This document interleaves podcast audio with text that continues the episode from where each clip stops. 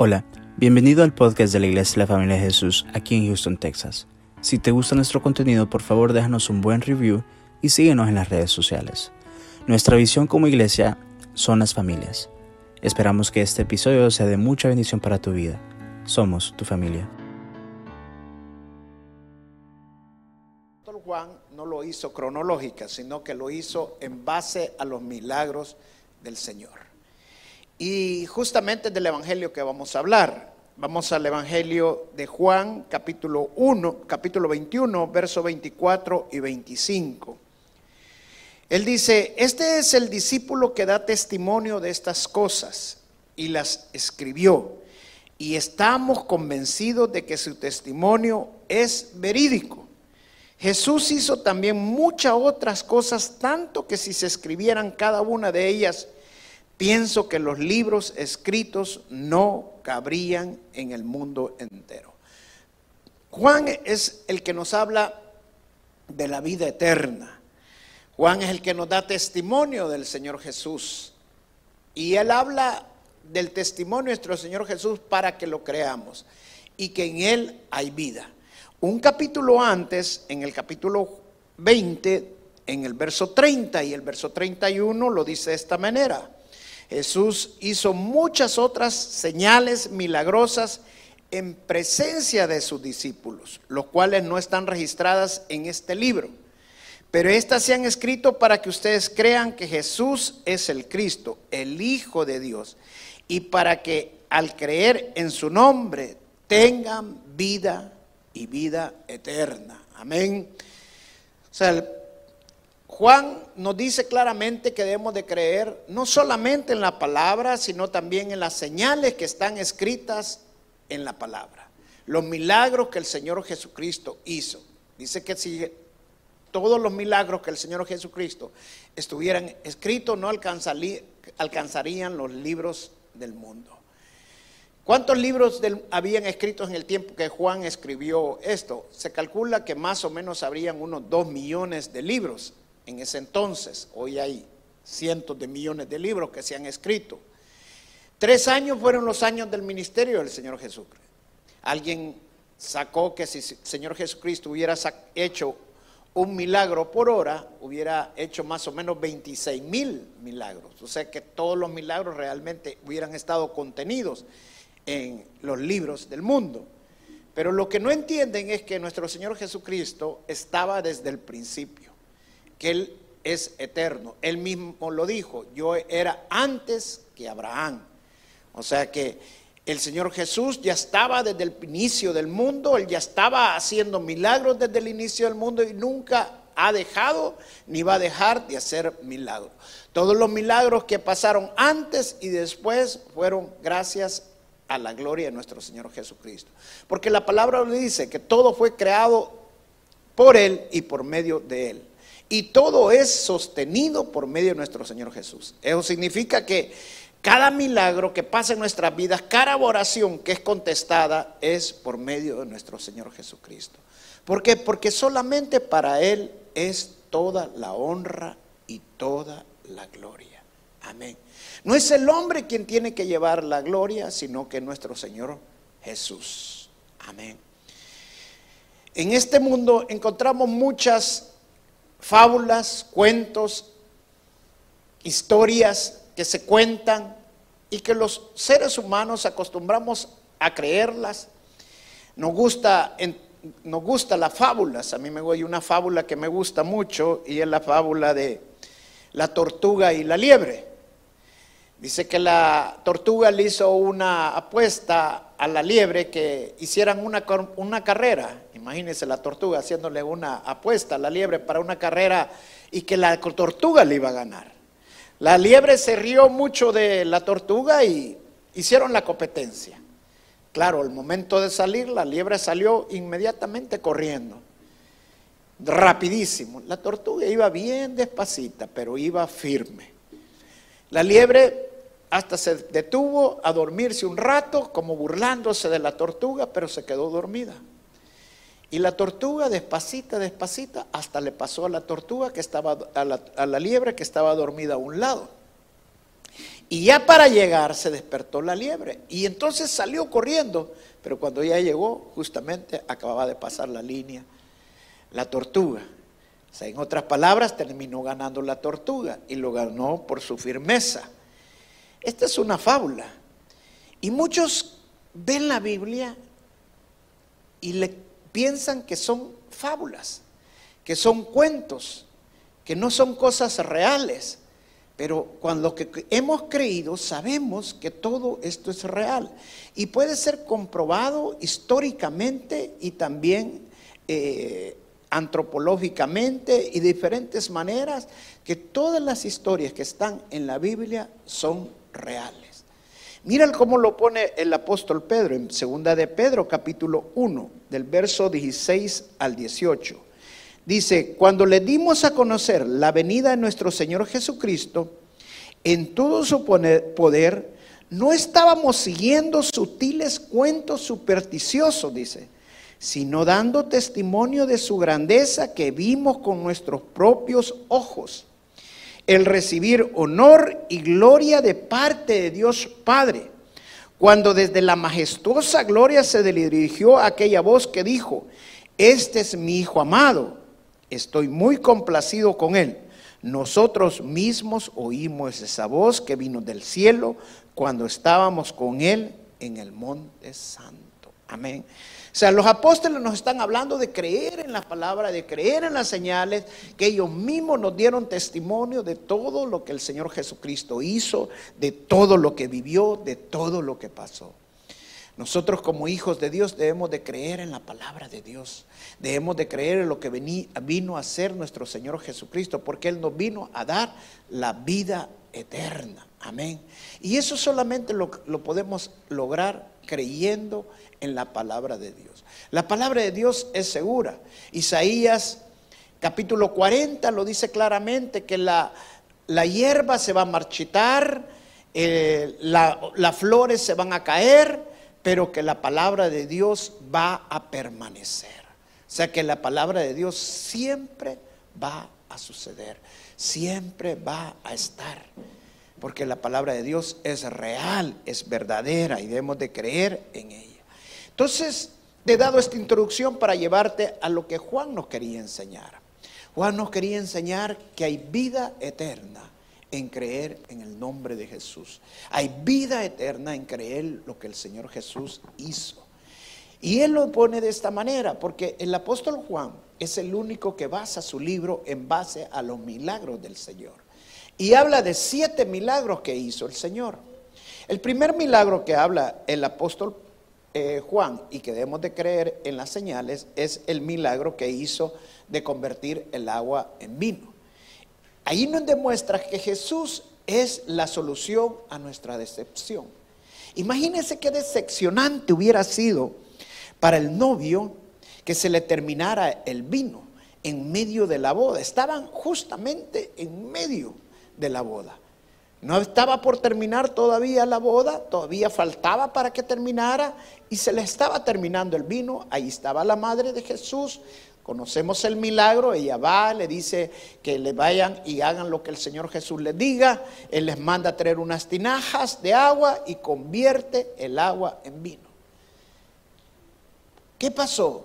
Pasó que el novio no tuvo una decepción.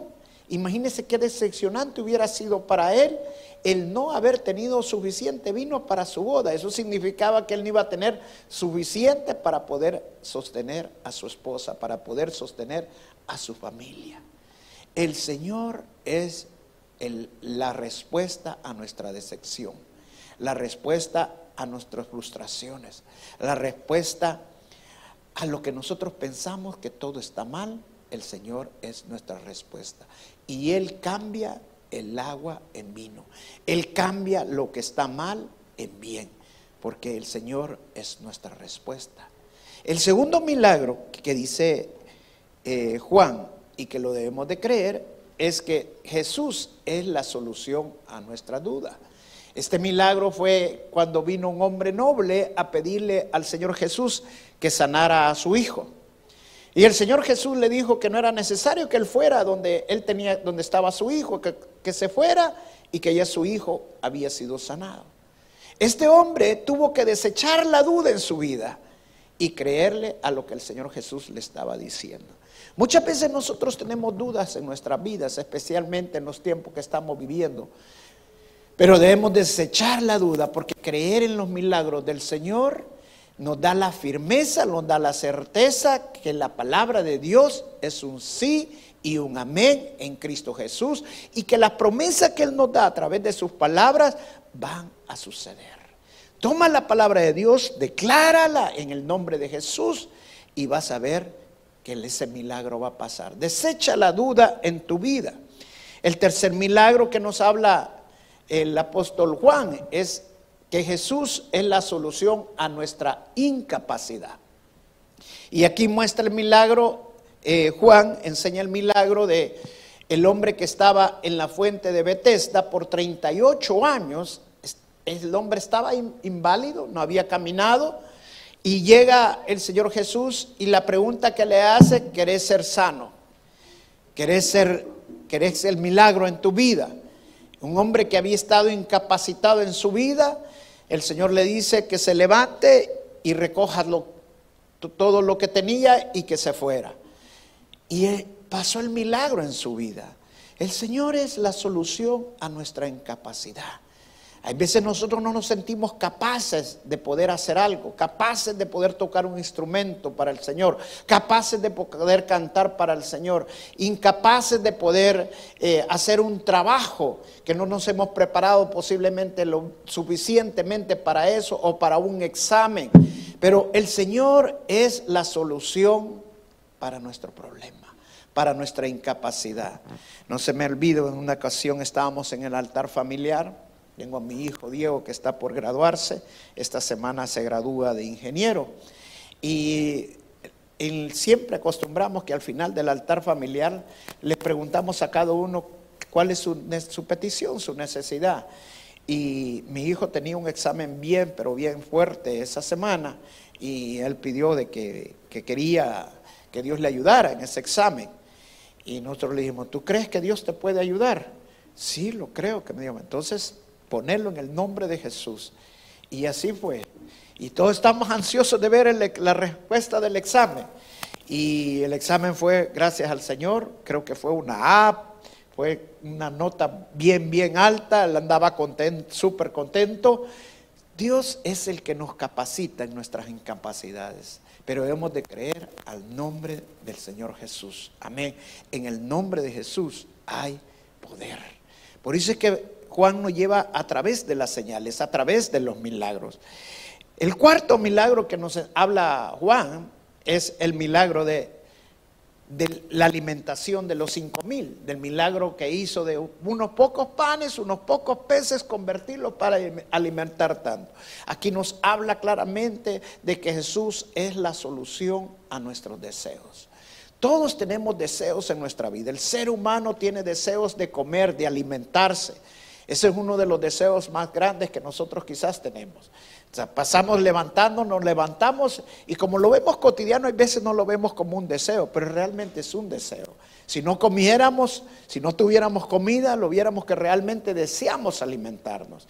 Y muchas veces nosotros hasta, hasta pensamos que voy a comer, nos gusta ver la comida. Me recuerdo que cuando veníamos aquí hace tiempos a Estados Unidos, nosotros éramos unos niños eh, mi papá le gustaba ir a comer a los restaurantes, pero le gustaba ir donde es la comida a la vista. Íbamos a los lobbies a comer y allí comíamos porque le gustaba ver la comida. nos gusta ver la comida porque es parte del deseo de nosotros. Jesús es la solución. Aquí esta gente no tenía para comer.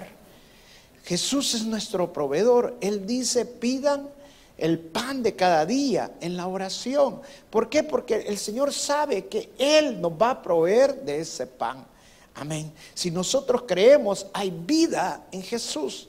Hay milagro en Jesús, hay provisión en el Señor Jesús.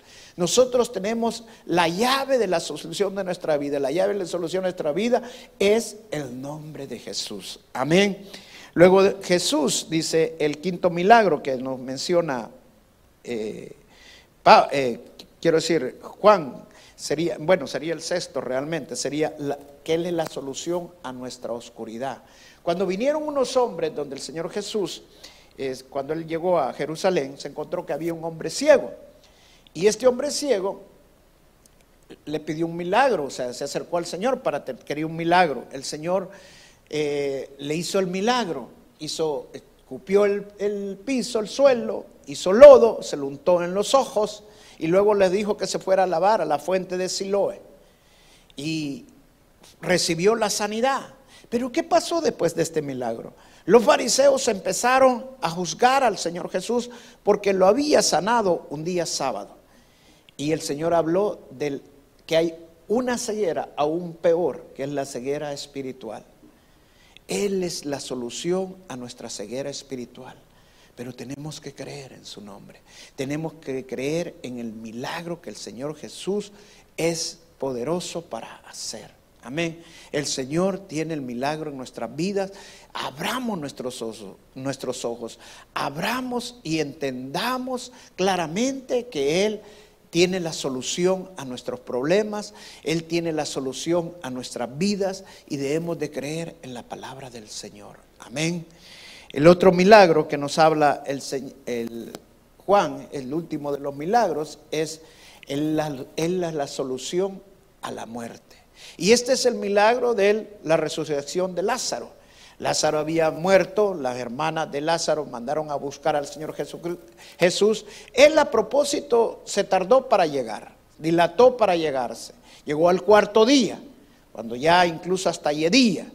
Y fue a la tumba de Lázaro, lloró en la tumba de Lázaro por de ver el sufrimiento de las hermanas de Lázaro. Y luego le dice, Lázaro, sal. Pues gracias a Dios que dijo Lázaro, sal, porque si hubiera dicho solo sal, a saber cuántos se hubieran levantado, hubieran salido. Pero como le dijo específicamente que fuera Lázaro el que saliera, fue el único que se levantó y el único que salió en ese momento y resucitó Lázaro. Señor es la solución a la muerte. La palabra de Dios dice que nosotros antes de venir a los Señor Jesucristo estábamos muertos en vida porque estábamos muertos en nuestros delitos y pecados. Pero Él es la solución para ti, para nosotros. Él es la solución para nuestros pecados. Él nos limpia de todos nuestros pecados y nos da vida y una vida eterna. Amén.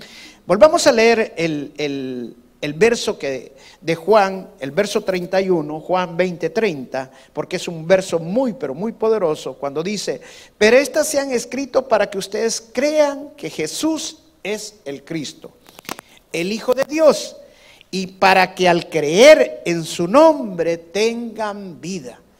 Está hablando de la vida eterna que debemos de creer en el nombre del Señor. Por eso es que Juan nos lleva por todas las señales, por todos los milagros que el Señor Jesucristo hizo. Él habla de siete milagros. No tiene para escribir todos los milagros que el Señor hizo, pero los siete milagros nos van señalando que el Señor es la solución para nuestra vida. No solamente vino a darnos la vida eterna, Él nos vino a dar la solución en toda nuestra vida. La vida en nuestra en la vida tiene muchas frustraciones, la vida tiene mucho desánimo, muchas decepciones, pero Él es la solución para nuestras frustraciones, para nuestras decepciones. En la vida tenemos muchos deseos, pero Él va a cumplir cada uno de nuestros deseos. La palabra de Dios dice que nos gocemos en Él y nos deleitemos en su palabra y Él concede los deseos de nuestro corazón. Amén. O sea, él es la solución a nuestra oscuridad, a nuestra ceguera. Dice el apóstol Pablo que Él ora para que los ojos de los hermanos sean abiertos, los ojos de nuestro entendimiento.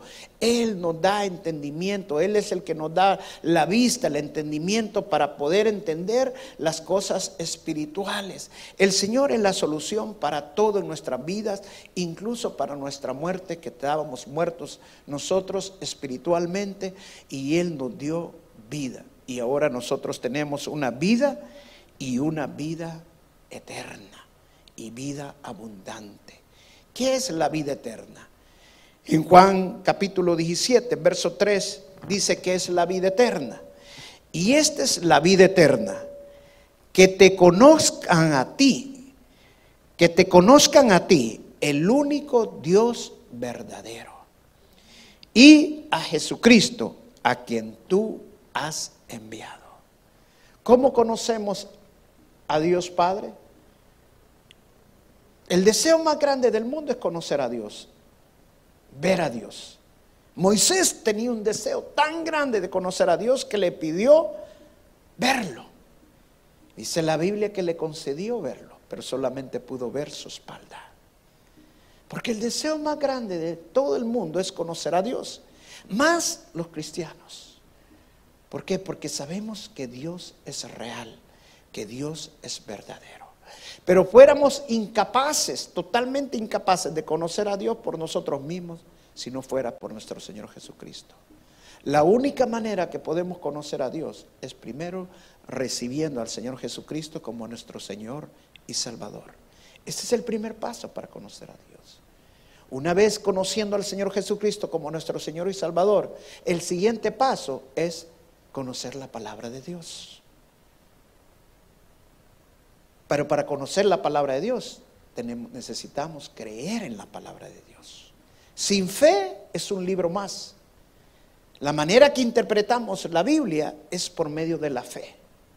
La segunda manera es por medio del Espíritu Santo. La tercera manera es por medio de la iglesia, por medio de los mismos pastores, maestros que pone el Señor para enseñarnos la palabra de Dios. Son la manera que vamos conociendo e interpretando la palabra de Dios. Y cuando vamos conociendo la palabra de Dios, vamos conociendo de Dios y conocemos de nuestro Señor Jesucristo. Esa es la manera que conocemos del Señor. Muchos confunden que con solamente ser religiosos ya conocemos de Dios. No, eso no es suficiente. Les voy a contar esta historia. Un hombre llega a su casa, cristiano, su esposa también cristiana, y siempre que llega a su esposa le hace la misma pregunta, ¿qué tal? ¿Cómo te ha ido este día? Ese día la esposa le contesta, no sé, creo que no me ha ido muy bien. ¿Y eso por qué? Le dice, mire, yo estaba en la tarde, cuando de repente al que tocó el timbre de la casa, yo salí a abrirle, y el hombre que estaba allá afuera me hizo una pregunta, ¿conoce usted a Dios? ¿Y qué le contestaste? Y ella se quedó callada, dice, no había que contestarle. Pues no le dice, pero tú le hubieras dicho que tú eras la directora de la alabanza en la iglesia y que estás, sos parte del ministerio de misiones dentro de la iglesia y que también sos maestra de las mujeres en la iglesia. ¿No es eso suficiente? Pero es que él no me estaba preguntando eso. Él me estaba preguntando si yo conozco a Dios. O sea, lo que te quiero preguntar esta noche, así que yo empecé con una pregunta algo cauciosa al principio, ¿cuántos evangelios hay? Muchos dicen cuatro y realmente solo hay uno. Son cuatro relatos diferentes, pero del, del mismo evangelio. De lo mismo, están hablando de la misma persona. Pues la misma pregunta te hago esta noche realmente conoces de Dios? ¿Cómo podemos saber nosotros que estamos conociendo a Dios? Primero, tienes que creer. Creer en lo que la Biblia dice de Jesús. En lo que la Biblia habla de quién es el Señor. Y segundo es, si obedeces los mandatos del Señor, es porque realmente estás conociendo de Dios. Muchos Pueden conocer la palabra y aprendérsela de memoria, pero si no la hacen, realmente no conocen de Dios. ¿Por qué sabemos que haciendo la palabra de Dios, obedeciendo los mandatos, ya hemos conocido de Dios? Porque eso viene de una relación que nosotros tenemos íntima con el Señor. Y cuando tú tienes una relación íntima con el Señor, lo primero que te da es obedecer al Señor. Hay cambios en tu vida, porque esa relación cambia totalmente tu corazón. Amén. No hay nada más maravilloso que conocer al Señor. Yo te invito esta noche, si tú aún todavía no lo conoces, que puedas conocer, que abras tu corazón al Señor. Empiézalo conociendo, abriendo tu corazón a Él recibiéndolo en tu corazón como tu Señor y Salvador. Dile esta noche, ahí donde estás. Yo sé que estabas solo, que has tenido muchos problemas, que ha habido muchas frustraciones en tu vida, muchas decepciones en tu vida. Pero Jesús es la solución a esas frustraciones. El Señor Jesús es la solución a esa decepción que tú tienes. Así como Él convirtió el agua en vino y un momento de sección, de frustración en una boda, Él lo convirtió en un gran milagro. Así va a pasar en tu vida. Tal vez no te sientes capaz de poder realizar lo que te has propuesto. Sientes que no das el ancho, que no es para ti eso, que no tienes suficiente tal vez dinero o hay algo que te incapacita para hacer eso. Pero el Señor es la solución a tu incapacidad, así como lo hizo con ese hombre que estaba en la fuente de Bethesda por 38 años. Él es la solución a tu incapacidad. Él te va a capacitar para hacer lo que tú tienes que hacer. Él va a proveer lo que tú necesitas para que hagas lo que tienes que hacer. Jesús es la solución a tu incapacidad. No puedes ver.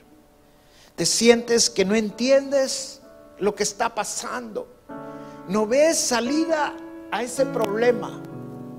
Jesús es la solución a tu oscuridad. Él va a quitar la venda de tus ojos. Él va a hacer que veas más allá de lo que no puedes ver. Nadie del que está alrededor tuyo puede ver lo que Dios va a mostrarte. Pero tienes que creer en el nombre de Jesús. Tienes que creer en lo milagroso que el Señor Jesús es para ti y tu vida. Él es la solución de tus dudas. Está lleno de dudas, de miedos. En que el Señor pueda hacer algo en tu vida, que ese milagro pase. Así como este hombre rechazó la duda, creyéndole al Señor que fuera que en ese momento había sido sanado su hijo. Dice la escritura que cuando él llegó a la casa, le dijeron que su hijo ya estaba sano. Y él preguntó, a qué horas mi hijo fue sano. Porque fue exactamente en el mismo momento que el Señor le dijo que se fuera, que su hijo ya estaba sano. Rechaza esa duda. El Señor es la solución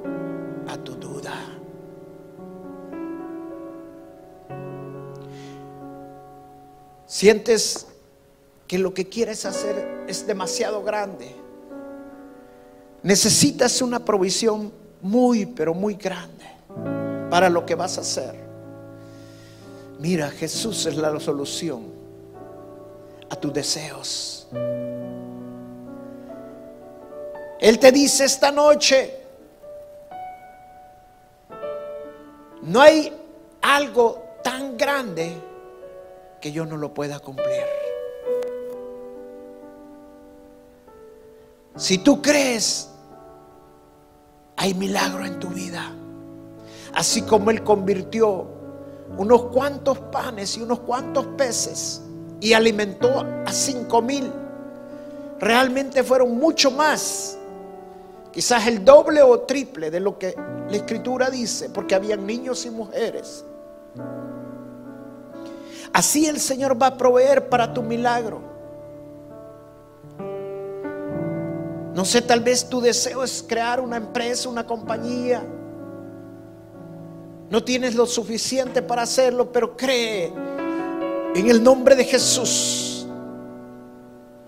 Porque milagrosamente Él va a empezar a, multiplicar los panes. Milagrosamente Él va a empezar a multiplicar los peces. Y un dólar se va a convertir en miles. 20 se van a convertir en miles. Dios va a hacer el milagro que tú estás esperando. Él es la solución a tu pecado. Estábamos muertos antes de recibir al Señor Jesús. Y gracias al amor que Él nos tuvo, porque no es que nosotros amamos primero a Dios, sino que Él nos amó primero a nosotros. Gracias a ese amor que Él nos tuvo, es que mandó a su unigénito Hijo solamente para salvarnos, para que todo aquel que estuviera perdido fuera salvo. Gracias Señor, porque tú nos diste vida, tú nos sacaste de la muerte. Gracias Señor. Solamente en Él hay vida y vida eterna. Y como dice Juan, en esto consiste la vida. En que conozcamos a Dios y conozcamos al que Él envió, a su Hijo, al Señor Jesús. Gracias Señor por habernos hablado esta noche, Señor. Gracias por haber ministrado nuestras vidas esta noche, Señor, porque necesitábamos escuchar esta palabra. Necesitábamos entender, Señor, que en tu nombre hay poder, que en tu nombre hay vida, que en tu nombre hay milagros, Señor, y que cosas grandes empiezan a ocurrir en nuestra vida cuando creemos en tu nombre, porque hay poder en tu nombre. No hay otro nombre más grande dado a los hombres que el nombre de nuestro Señor Jesús. Y todo aquel que cree en su nombre, hay vida. Todo aquel que cree en su nombre, hay poder. Todo aquel que cree en su nombre, hay milagro. Es en el nombre de Jesús que pasa el milagro. Y yo desde ahora, desde este momento, estoy declarando ese milagro en tu vida. Tal vez estás ahorita acostado porque tal vez el virus te ha llegado. Pero en el nombre de Jesús, ese virus se va de tu cuerpo. Se limpian tus pulmones. Se desinflaman tus pulmones. En el nombre de Jesús, tu vía respiratoria se desinflama. En el nombre de Jesús te levanta en el nombre de Jesús y hay sanidad esta noche en tu vida.